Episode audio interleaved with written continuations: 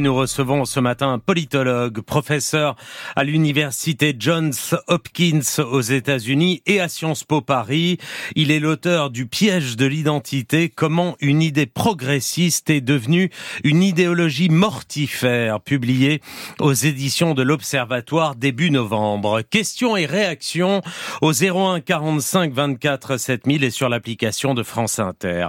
Yachamouk, bonjour. Bonjour. bonjour. Et bienvenue sur Inter pour parler donc euh, de ce dernier essai où vous montrez comment la gauche aux États-Unis a progressivement délaissé l'universalisme au profit d'une nouvelle idéologie mettant au cœur l'identité des individus, qu'elle soit raciale, culturelle ou sexuelle.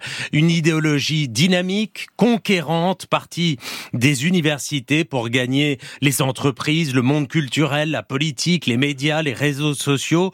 Cette idéologie, on l'appelle communément le wokisme, mais vous préférez parler de synthèse identitaire. Alors pourquoi cet autre mot? Pourquoi cette autre terminologie? Expliquez-nous.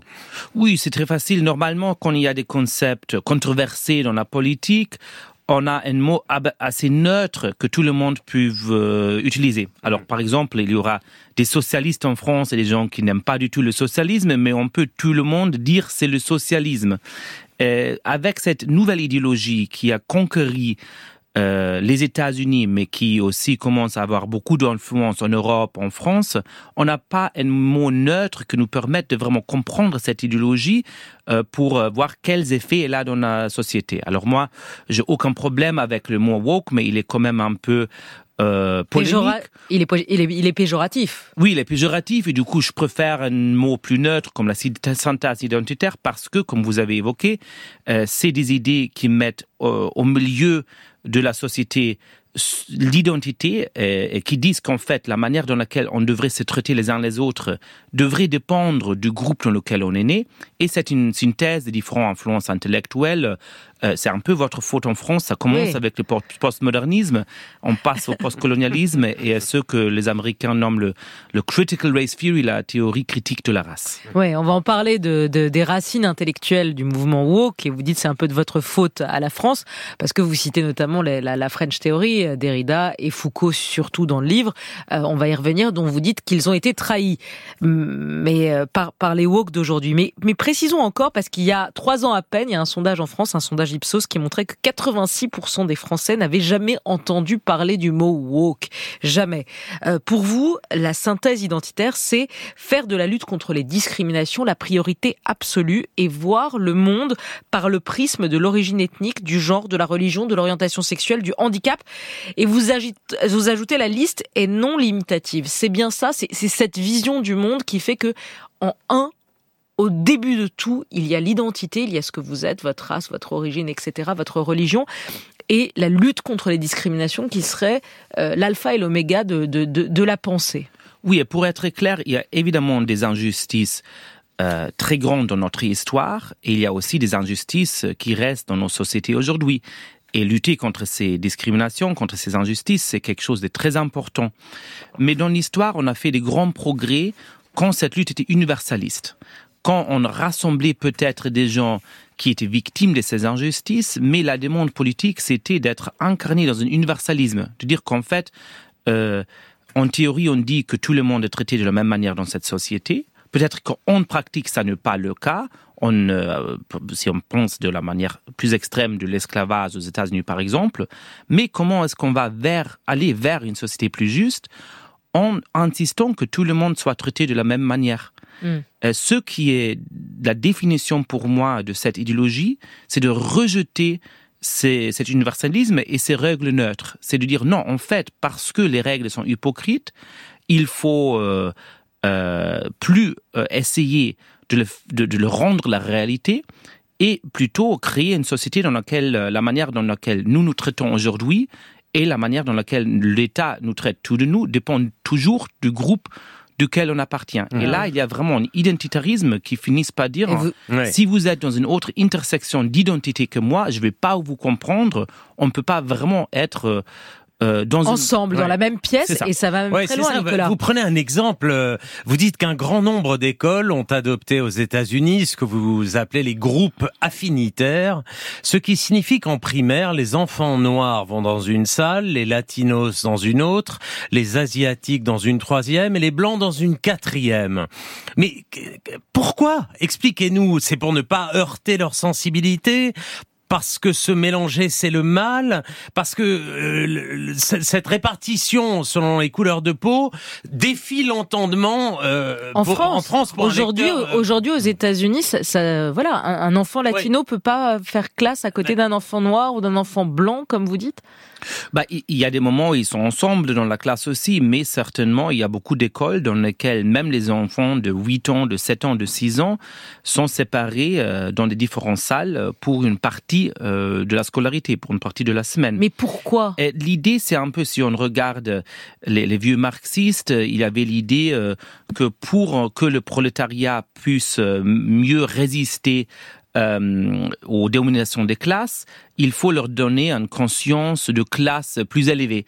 Et c'est un peu la même idée transposée sur les identités. Alors l'idée qui vient d'une euh, euh, d'une professeuse euh, indienne, Gayatri Spivak, c'est un essentialisme stratégique dans lequel, pour des raisons stratégiques, on essaye de faire les gens avoir cette conscience raciale pour mieux s'opposer aux injustices. Et du coup, il y a beaucoup de profs américains qui ont décidé que une bonne éducation de gauche, une bonne éducation progressiste, ça doit donner aux enfants cette conscience euh, de soi-même. Donc dès l'enfance, il faut les séparer et les laisser entre latinos pour qu'ils comprennent ce que c'est qu'être latino et qu'ils s'opposent ensuite plus tard aux normes qui seraient anti-latinos, c'est ça C'est ça. Et du, coup, il y a beaucoup de profs qui viennent dans les classes euh, vraiment de quand les enfants sont toutes petites et disent ok, les les enfants noirs vont aller dans une salle, les enfants latinos dans l'autre, etc. Et c'est vraiment, l'idée, c'est de leur rendre des antiracistes. Mais ce que me fait le plus peur, c'est les enfants blancs parce que si on connaît un peu l'histoire, un peu les sciences sociales, ce, qui est très clair, c'est que le groupe dont nous appartions, ça, ça dépend du moment, du contexte. Si on se pense être français, euh, d'être défini par un certain groupe, euh, ça peut changer dans l'histoire. Mais chaque fois que je dis ça c'est mon groupe et vous vous êtes dans un autre groupe, c'est très humain, c'est très normal de préférer le propre groupe aux autres. Alors l'idée avec les enfants blancs, c'est de leur rendre des grands antiracistes qui vont se battre contre les privilèges blancs, je crois que c'est beaucoup plus probable qu'on est en train de créer des racistes. Chez les blancs. Chez les Blancs particulièrement, ouais. Autre exemple stupéfiant aussi euh, qu'on a lu euh, avec Léa pendant le Covid, alors que la plupart des pays ont ciblé leur politique vaccinale en disant on commence par les personnes âgées parce que ce sont les personnes les, les plus fragiles. Eh bien, vous écrivez qu'aux États-Unis, ça n'a pas été le cas parce que les personnes âgées sont blanches euh, de, de manière disproportionnée statistiquement. Donc, on n'a pas commencé par elles. Oui, c'était vraiment hallucinant. Je regardais toute cette euh, euh, session euh, de, de, la CDC, de la Centers for Disease Control, qui prenait cette décision. J'ai vu tout ça online, en live.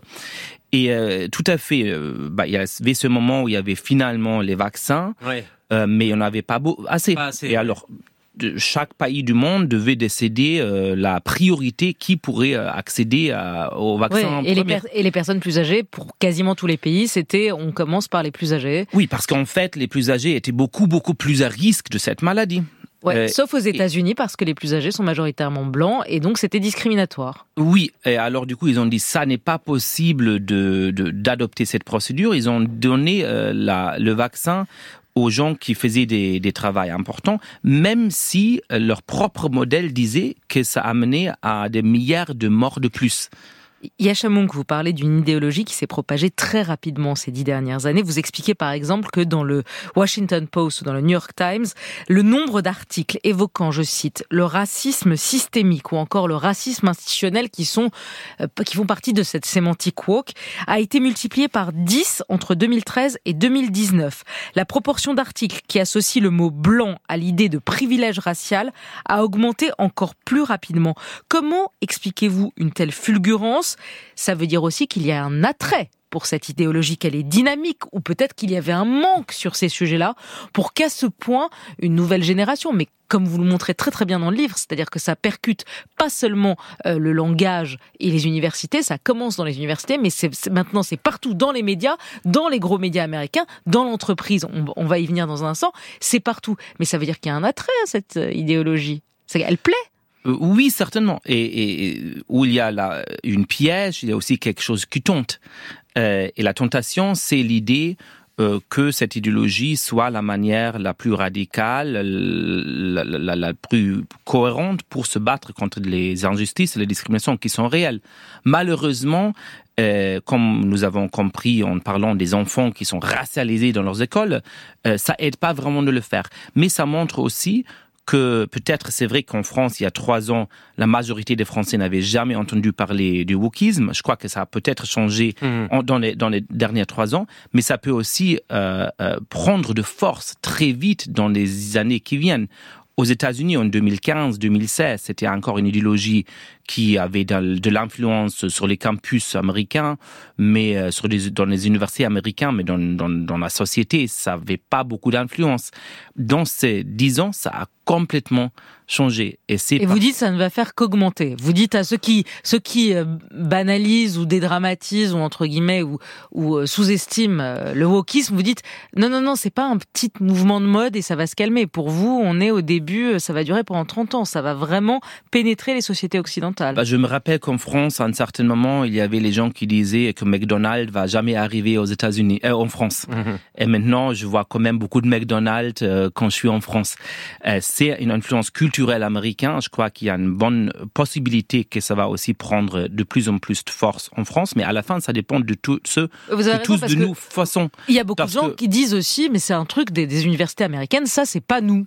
Ça viendra pas chez nous. Il faut pas en faire non plus. Euh, c'est pas français, Mais il y a beaucoup de développement intellectuel et beaucoup de modes euh, pas intellectuels qui sont quand même arrivés en France aussi. Mais pour moi, euh, c'est très difficile de savoir le futur parce que ça dépend de ce que nous faisons. Mhm. Et alors, un de mes buts dans, dans le piège de l'identité, dans ce livre, c'est de d'expliquer d'où vient cette idéologie, quelle est une idéologie sérieuse qu'il faut prendre sur sérieux et comprendre, et de rendre plus facile de s'opposer à cette idéologie en euh, donnant les, les, meilleurs arguments contre cette idéologie.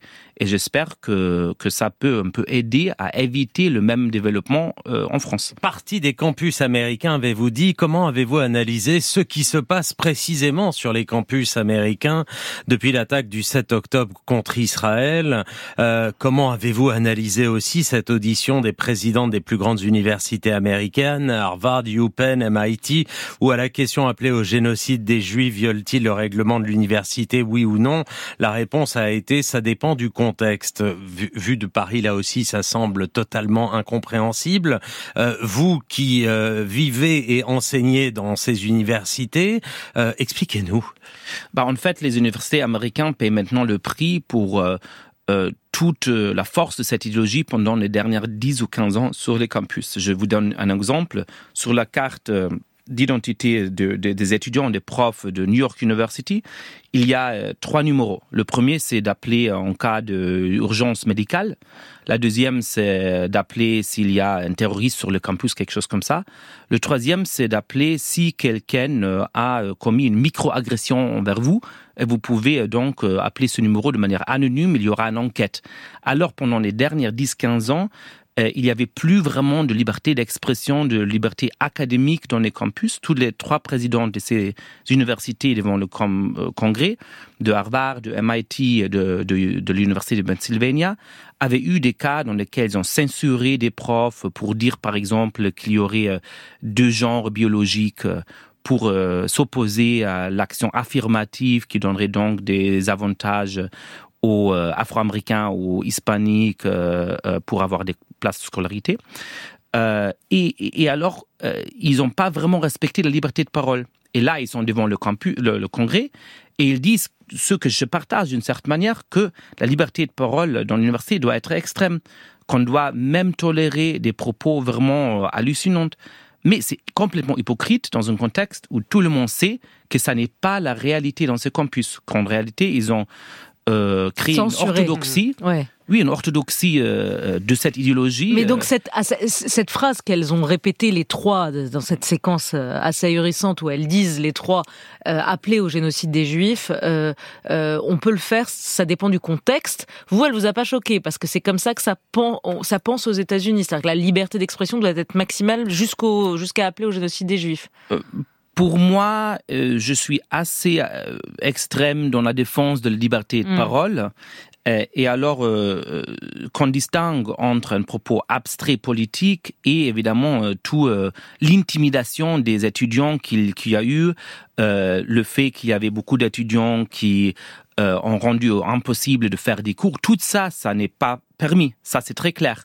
Mais un propos abstrait politique, pour moi, doit être permissible. Le problème vient évidemment quand on euh, ne tolère euh, rien contre des certains groupes et on tolère tous contre d'autres groupes. Voilà. Et ça, c'est à cause de cette idéologie dont on parle, parce qu'elle voit le monde divisé entre les blancs et les people of color, les pas blancs, les colonisateurs et les colonisés, et elles finissent par dire que les juifs sont des blancs qui sont privilégiés, qui ne doivent pas être défendus. Mhm. Et comment ça s'est passé d'ailleurs depuis deux mois, depuis trois mois, depuis le 7 octobre dans votre université à Johns Hopkins euh, à New York? Qu'est-ce que vous avez vu? Vous avez vu des débats euh, brûlants euh, ce qu'on... Dans, ma, mon université, j'ai un président d'université qui, qui est très clair sur ses principes et c'est aussi pas un campus particulièrement politisé parce que c'est euh, il y a beaucoup de sciences. mais certainement, il y a d'autres universités où on a vu de manière très claire qu'il y avait des étudiants qui ont brisé toutes les règles, qui ont par exemple rendu impossible d'avoir des cours normaux et l'université n'a pas eu le courage de le punir. Et alors du coup, il avait de plus en plus d'intimidation des étudiants qui euh, est allé clairement contre toutes les règles de la liberté d'expression.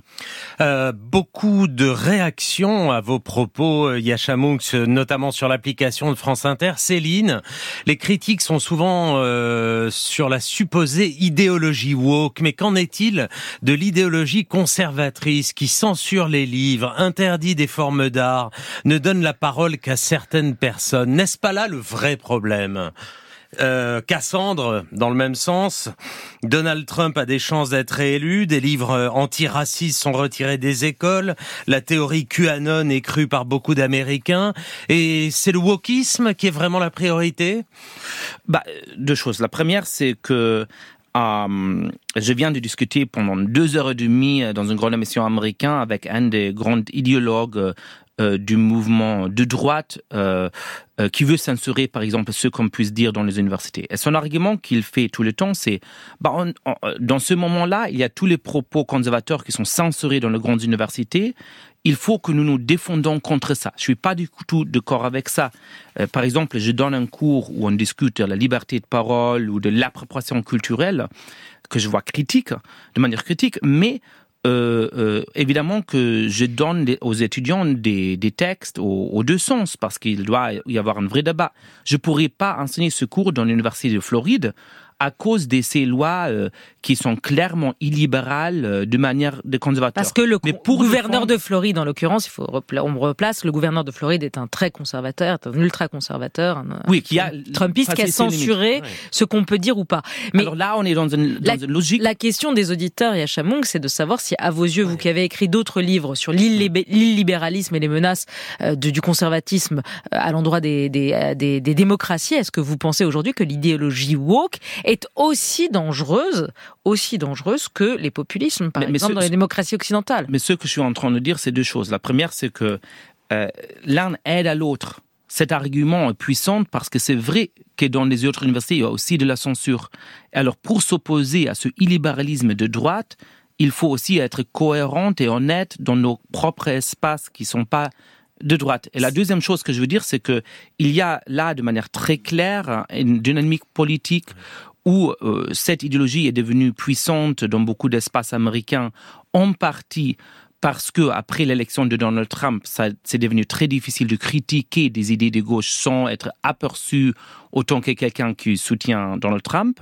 Moi, comme vous évoquez, je suis un hipster de la crise de la démocratie, c'est-à-dire que je, je, je commençais d'avertir sur le danger de ces populismes de droite avant que ça soit cool, et j'ai encore Euh, j'ai beaucoup de soucis sur le fait que Donald Trump sera probablement le prochain président américain. mais c'est aussi à cause de, de la force de cette idéologie dans les institutions, que les gens se méfient de ces institutions et que euh, Donald Trump est... Euh, Vous pensez qu'il va être élu? Je crois oui. Et, et, une des raisons pour ça, c'est la force de cette idéologie. Alors, par exemple. Que, non, mais pour comprendre, parce que c'est très important ce que vous dites, vous pensez que Trump a de très fortes chances d'être réélu à cause notamment de la force de l'idéologie woke, c'est ça que vous dites, et notamment euh, aujourd'hui il y a beaucoup d'Américains de, gauche, d'Américains euh, du Parti démocrate qui estiment que Joe Biden est presque plus menaçant que Donald Trump parce que euh, en gros il n'est pas assez un bon soldat dans la lutte contre les discriminations, qu'il n'est pas assez woke, qu'il n'est pas assez de gauche, qu'il est trop pro-israélien. En gros toute une partie de la gauche, la gauche Ocasio-Cortez, est obsédée par l'idée de le faire perdre lui, Biden et pourrait, quitte à faire réélire Trump. C'est ça que vous dites en fait. Oui, en, partie, c'est des partis de, des politiciens plus extrêmes du Parti démocrate, mais c'est aussi beaucoup de gens euh, qui se sont détournés de partis démocrates. Alors, par exemple, selon une analyse de New York Times cet été, 10% euh, des gens qui votent pour les républicains, un groupe très important, sont des gens qui sont majoritairement euh, pas blancs, très jeunes, assez progressistes sur les propos sociaux, mais qui sont tellement choqués par l'influence du wokisme dans les grandes institutions qu'ils ont plus de confiance à ces institutions et ils veulent voter donc pour Donald Vous avez même des latinos et des noirs qui basculent euh, républicains contre l'idéologie oui, qui dit ça va trop loin. L'idée depuis 20 ans, c'était toujours que le moins de blancs il y a aux États-Unis, le moins, le plus euh, qu'il y a des latinos, etc., les, les, les démocrates vont gagner parce qu'ils votent plutôt pour le Parti démocratique. En fait, ce, qu'on, ce qui est en train de se passer, c'est que beaucoup de latinos, beaucoup de noirs se détournent du Parti démocrate parce que euh, il est plus radical, trop radical sur ces questions de culture pour eux, et ils vont donc voter pour Donald Trump. Et alors pour moi, je suis j'ai beaucoup, beaucoup de peur de Donald Trump et de ce populisme de droite, mais euh, pour se battre de manière cohérente contre une de ces idéologies, il faut se battre contre les deux idéologies et défendre hmm. un universalisme cohérent. Question de Clément, parce que votre livre est un plaidoyer pour euh, l'universalisme. Comment entrer en résistance contre ce que Clément appelle, lui, une nouvelle forme d'extrémisme? C'est quoi, selon vous, ce qui permettrait à l'universalisme de retrouver de la vigueur? Bah, en fait, on a vu que quand on a fait des grands progrès dans l'histoire contre l'esclavage aux États-Unis ou pour euh, les euh, droits des homosexuels euh, en Europe, c'était parce que les, les activistes disaient il faut réaliser nos valeurs universalistes. Il faut reconnaître qu'il y a des discriminations et après ça se battre contre ces discriminations. Mais ce qu'on veut faire, c'est de créer un monde dans lequel la manière dans laquelle on se traite les uns les autres, la, les, les, opportunités que nous avons tous de nous dans nos sociétés dépendent de moi et pas de plus du groupe dans lequel on est né. Je crois que euh, ce même principe reste important, essentiel aujourd'hui. Pour mmh. créer une société qui est mieux, il faut évidemment être autocritique, il faut reconnaître les discriminations qui existent et il faut se battre pour une société où on voit ce qu'on a en commun. Yachamouk, je précise juste pour euh, un de mes amis qui vient de m'envoyer un texto en disant on dirait le psy allemand de Lison Daniel que vous n'êtes pas psy mais politologue mais vous êtes allemand d'origine oui, et maintenant naturalisé américain. et prof politologue prof aux États-Unis ça c'était pour l'accent. Johns Hopkins et Sciences Po Paris pour les lieux où vous enseignez le piège de l'identité comment une idée progressiste est devenue une idéologie délétère publiée aux éditions de l'Observatoire merci d'avoir été à notre micro ce matin. Merci beaucoup.